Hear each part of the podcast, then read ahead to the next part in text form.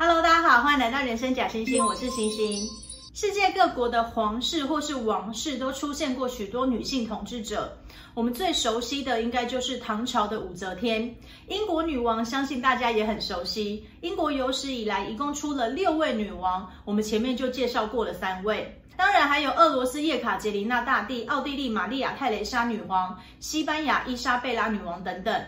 但是世界历史上出过最多女性统治者的国家，不是我们刚刚提到的任何一个国家。出乎意料的其实是日本，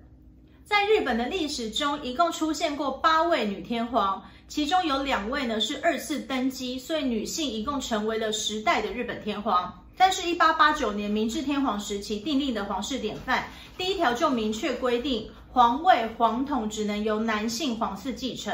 从此以后，除非日本再度修法，不然再也不会有女性天皇的出现。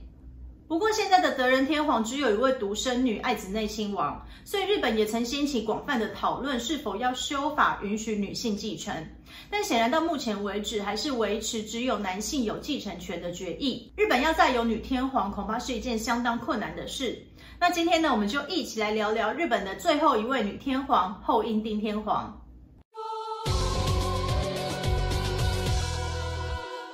本皇室号称万世一系，意思就是说，从首代神武天皇以来，超过两千多年的皇室历史一脉相传，是世界上现存最古老而且未曾改朝换代的皇室。但实际上，在日本源远流长的皇室历史中，天皇真正掌权的时间并不长。从十世纪开始，就陆续被权贵、公卿、幕府将军等等架空权力，将近千年，一直到一八六七年，德川幕府才还政于明治天皇。但是掌权不到一百年，一九四六年日本成为君主立宪国家后，天皇又再度变成了虚位元首。不过，天皇从来没有被废过，也没有被其他的家族取代，在世界皇室历史中还是独一无二的。原因有很多，我个人认为呢，大概有三个比较主要的原因。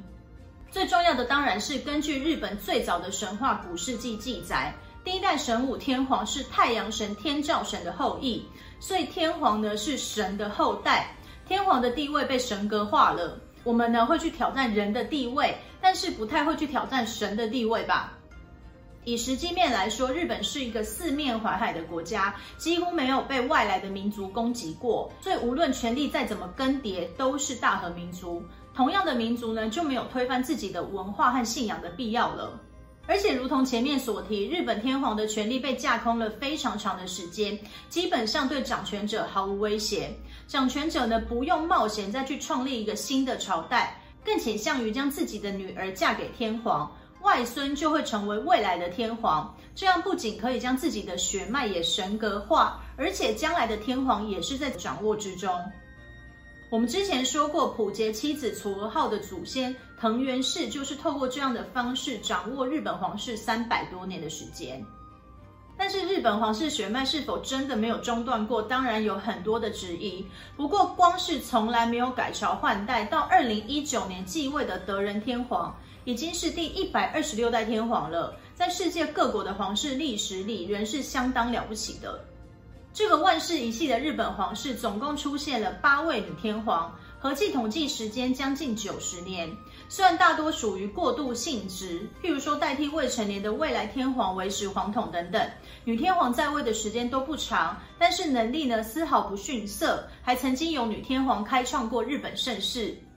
最后一位女天皇就是我们今天要说的主角，日本第一百一十七代天皇后英丁天皇。后英丁天皇出生于一七四零年九月二十三日，本名叫做智子，小时候也曾经叫做以茶公，后又改名为斐公。为了呢说明方便，我们就先用本名智子来称呼这位尚未登基的后英丁天皇。智子的父亲是一百一十五代天皇英丁天皇，但当时正处于德川幕府，也就是江户幕府时期，实际的权力掌握在幕府大将军手中，天皇呢只不过是傀儡皇帝。智子的母亲二条摄子则是关白左大臣二条吉中的女儿。官白是日本古代皇室的官职名，只设一位，大概等同于中国的宰相。而且官白呢被日本超级贵族藤原氏垄断，基本上是由藤原北家的嫡派，被称为武舍家的五个家族轮流担任，所以可以担任官白，也就代表他的家族是日本贵族中的贵族。质子的母亲呢，就在关白父亲二条集中的安排下，十七岁进宫，成为了比自己还要小四岁，当时还是皇太子昭仁亲王，后来成为英丁天皇的太子妃。两年后，一七三五年，伊丁天皇的父亲，也就是质子的祖父中玉门天皇，在德川幕府的暗示下，将皇位禅让给皇太子昭仁亲王，正式继位为英丁天皇。质子的母亲二条摄子受册为女御。女御是日本天皇嫔妃的一个位阶，只有一位，类似清代的皇贵妃，地位仅次于皇后和中宫。在日本皇室，皇后和中宫是可以独立分开的两个位号。因为英丁天皇呢，并没有册立皇后，也没有册立中宫，所以女御二条摄子就是后宫的最高位。成为女御的两年后，一七三七年，二条摄子生下了长女圣子。一九四零年，再生下了次女质子，也就是后来的后英丁天皇。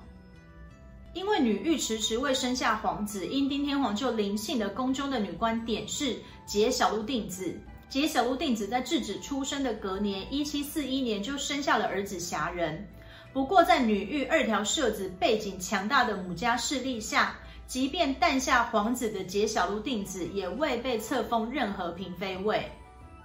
上面有一个姐姐，下面又有一个弟弟，天皇之位应该是不会轮到质子。质子呢，就专心发展他在诗歌方面的天赋。但是姐姐圣子内亲王九岁时不幸去世，质子的母亲天皇的嫡妻女御二条摄子就只好收养了天皇唯一的儿子。五岁的遐仁就成为了天皇的嫡子，皇太子遐仁亲王。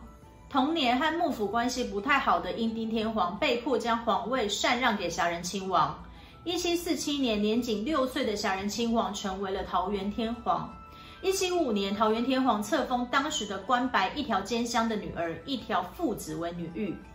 一九五八年，十七岁桃园天皇的皇长子因人诞生，至此质子应该完全与皇位继承无关了。而他多年在文艺方面的努力，让十八岁的他成为了一个琴棋书画样样精通的大家闺秀，也是呢，该到了安排他与贵族大家子弟结婚的时候。但是就在此年，发生了一件改变质子命运的大事——保利事件。质子同父异母的弟弟桃园天皇虽然很年轻，但是从小天资聪颖，饱读史书古籍，是一个很有抱负的天皇。他不愿意呢只做有名无实的傀儡皇帝。而当时一名神道教的神道家族内事部开设了私塾，鼓吹尊王思想，认为天皇才是日本至高无上的领导者。而当今人们竟然只知道幕府将军，不知道天皇。许多公卿贵族都前去听讲，也纷纷的义愤填膺。后来连桃园天皇都亲自去听讲，反对幕府的声浪越来越大。幕府呢，为了止血，就下令将族内侍部驱逐出京都，并且惩处将族内侍部引荐给天皇的公卿们。这件事就以当时的年号称为保利事件。而原先与皇位继承无关、准备要婚嫁的质子，在保利事件后被幕府秘密地送到了离宫，开始学习为君之道。保利事件发生的四年后，一七六二年，年仅二十二岁的桃园天皇因为脚气病骤逝。当然，更多人认为是幕府下的毒手。当时桃园天皇的继承人皇太子英仁只有五岁，所以在幕府的安排下，跟皇位原本毫不相干的质子，成为侄子继位前的过渡天皇。在上位女天皇明正天皇登基的一百三十三年后，一七六二年，质子登基为日本第一百一十七代天皇后英丁天皇。因为后英丁天皇从小并不是皇位的继承人，对于天皇之位呢，没有什么野心。再加上他同父异母的弟弟桃园天皇，因为尝试和幕府对抗，就突然早逝。后英丁天皇就很低调，一切都听从德川幕府的安排，尽量远离国事，成为了一位为了维持皇统而存在的看守天皇。几乎没有什么正事的天皇，就继续将心力投注在艺术中。因为呢，他很配合幕府，所以幕府也很支持他的兴趣。后一丁天皇就在幕府的同意下，经常于宫中举办诗会啊、歌会。天皇的艺术造诣很高，而且优雅大方，据说长得也很美。他举办的诗会和歌会相当受到幕府和贵族们的赞扬。在位八年后，一七七零年完成了过渡任务，没有任何政绩的后英丁天皇将皇位禅让给了侄子，当时十三岁的英仁亲王就成为了一百一十八代天皇后桃园天皇。三十岁的后英丁天皇成为了太上天皇。辅佐年幼的后桃园天皇，不过呢，名义上是这样说，实际呢都还是由幕府来掌控。后英丁太上天皇退位后就隐居于后宫，不过问政事。但是后桃园天皇继位的九年后，一七七九年，年仅二十二岁也过世了。后桃园天皇唯一的女儿辛子内亲王才刚出生没多久，也未被立储，所以皇位便在当时的关白九条上时的支持下。选了和桃园天皇血缘最相近、贤院宫点仁亲王的第六王子师仁王，成为一百一十九代天皇光格天皇。虽然光格天皇的祖父和后英丁天皇的祖父中玉门天皇是同父同母的兄弟，但是对于皇位继承来说，光格天皇仍是属于旁系。为了要使他的继承更为正统，后桃园天皇的独生女新子内亲王就内定为他未来的中宫。而不太过问政事的后英丁太上天皇，名义上继续辅政这位年仅八岁的光格天皇。不过和之前辅政后桃园天皇不同的是，后英丁太上天皇给了这位新天皇很大的信任跟支持。后英丁太上天皇从即位天皇到他去世，唯一真正和国事扯得上边的，便是与光格天皇讨论帝德的问题。光德天皇呢，可以说是在后英丁天皇的熏陶下长大。这位光格天皇，也就是日本近代天皇的直系祖先。三十岁就退位的后英丁天皇，因为曾经贵为天皇之尊，根本没有门当户对的对象，后英丁天皇就终身未婚。事实上，日本历史上的八位女天皇，有四位在成为天皇前就是天皇的皇后，另外四位天皇呢，退位后也都是终身未婚。后英丁天皇毕生就投入了拜佛以及琴棋书画艺术创作中，他留下了上千首的诗歌、四十一册日记以及一本名为《镜中年终之事》的著作。这本书呢，并不是普遍流传的讲述房中术的书，而是由诗歌、皇家书信、皇家史所组成的皇室典籍。后英丁天皇对于汉学也很有兴趣，曾经找来公卿唐乔在熙、高石府长为他讲解《孟子》《贞观政要》《白氏文集》等等的著作。一八一三年，这位终身只为了其他三位天皇而存在，七十三岁的后英丁天皇过世，和父亲、弟弟以及侄子一样，葬在了京都的月轮陵。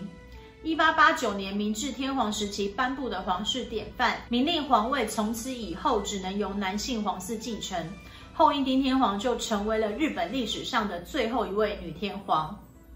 后英丁天皇的故事就到这里结束了。如果你觉得今天的内容还不错，别忘了订阅人生假惺惺。我们下次再见，拜拜。